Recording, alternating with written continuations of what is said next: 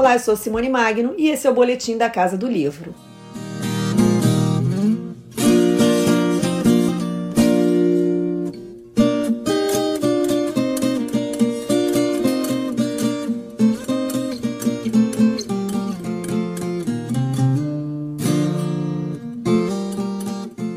Romance de estreia de Eurico Cabral, Guaporé envereda pelo cotidiano do sertão mato-grossense, tendo o rio Guaporé como testemunha de uma história impactante entre pai e filha. Na narrativa, Eurico acompanha conflitos morais e familiares de personagens sertanejas, embrutecidas pela pobreza e pela exploração, e mostra uma violência que não está só nas grandes cidades. Verdade que a mídia dá muita ênfase à violência nas das metrópoles, muitas vezes cometidas pelo braço armado do Estado e quase nada informa sobre o que acontece nos grotões do país, onde a mídia eletrônica não alcança. Mas a violência também está lá, presente.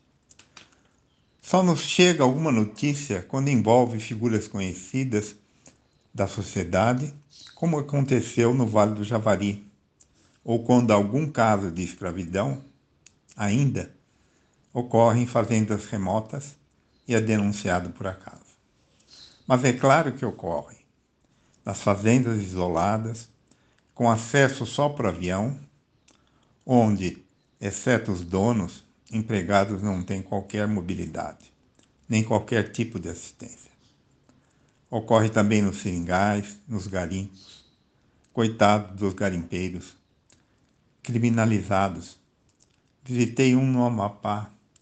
É a miséria, a droga, condições de vida aviltantes. Mesmo aqui, no Sudeste, lembro de meus tempos de menino no interior, fazenda de cana de um parente distante. Os boias frias vinham em levas na época da colheita da cana. Condições subhumanas. Uma centena, alojamento coletivo, péssimas condições de higiene e alimentação.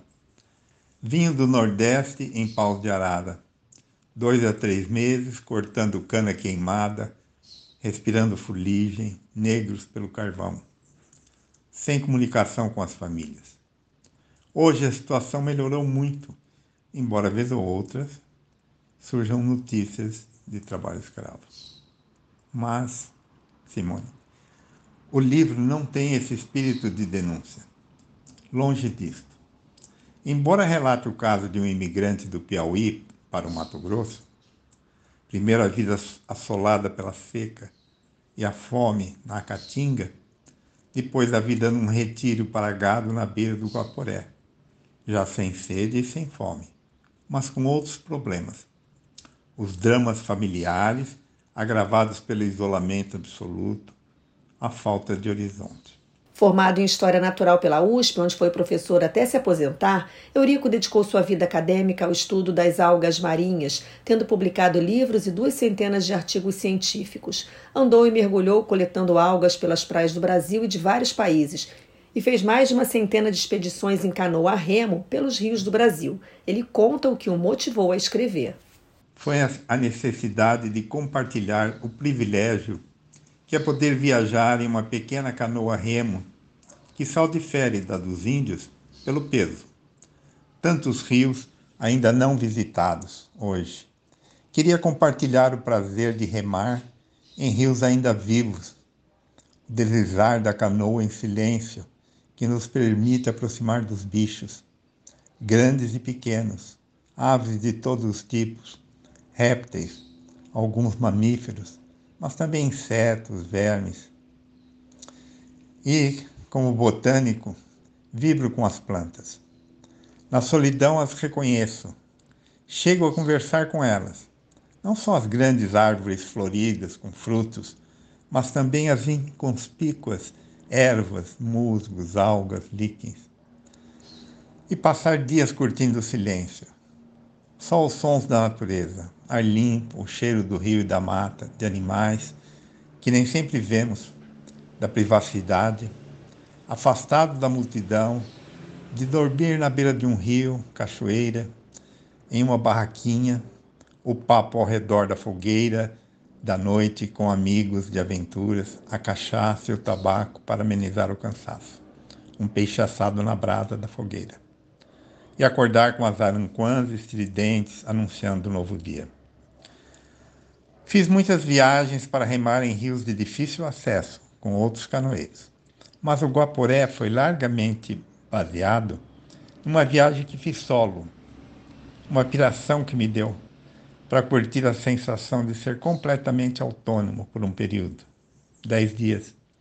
O prazer da solidão, apenas as vozes da natureza, dos animais, de todos os tipos, os sustos dos barulhos da noite, sem qualquer tipo de comunicação, um mapa do IBGE e uma bússola na mão, sem ninguém saber onde me encontrava, nem a, sem a certeza de saber onde ia chegar. No livro relato histórias que eu vivi, ouvi, imaginei. E é também uma ode à natureza. A escrita que foi desafiante rendeu esse romance que virou cult e agora vai chegar a um novo público. Como professor e cientista, publiquei livros técnicos, dezenas de artigos em revistas internacionais. Agora vejo que era relativamente fácil comparado com ficção. Esses livros técnicos têm começo, meio e fim. Um romance não tem fim. Um nunca acabar. Aposentado, escreveu Guaporé. Mas e daí? Consultei várias editoras, uma respondeu que não interessava, as outras nem isso. Motivado pela família, paguei a impressão de um punhado de exemplares e distribuí a amigos que falaram que gostaram. Por mero acaso, um exemplar chegou às mãos de um professor de literatura da USP, José de Paula Ramos, que recomendou o livro ao Rodrigo Lacerda. Ao receber o primeiro exemplar, me pareceu que agora as águas do Guaporé já estão chegando a Mamoré. Com sorte, desembocarão no Madeira e mais sorte ainda no Amazonas e talvez até o mar.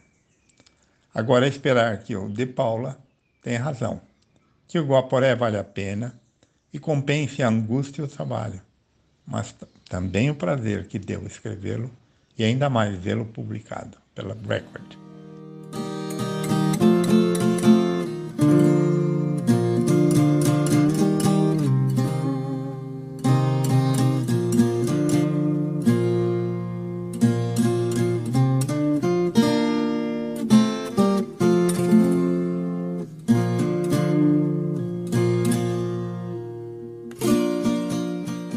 Guaporé será lançado em São Paulo no dia 2 de setembro, a partir das 4 da tarde, com bate-papo de Eurico Cabral com Eduardo Carvalho, biólogo, canoeiro e fotógrafo, mediado pelo escritor e livreiro Adalto Leva. Eduardo Carvalho também vai inaugurar na livraria a exposição fotográfica Canoar, que vai mostrar o que é uma viagem de canoa a remo pelos rios brasileiros. A livraria cabeceira fica na Praça Alfredo Weissflog, 38, em frente ao Teatro Cacilda Becker, na Vila Romana.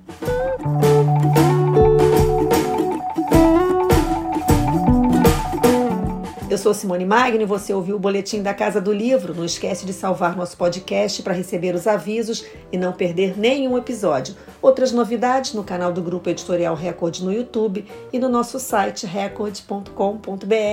Beijo grande e semana que vem tem Bienal do Livro Rio.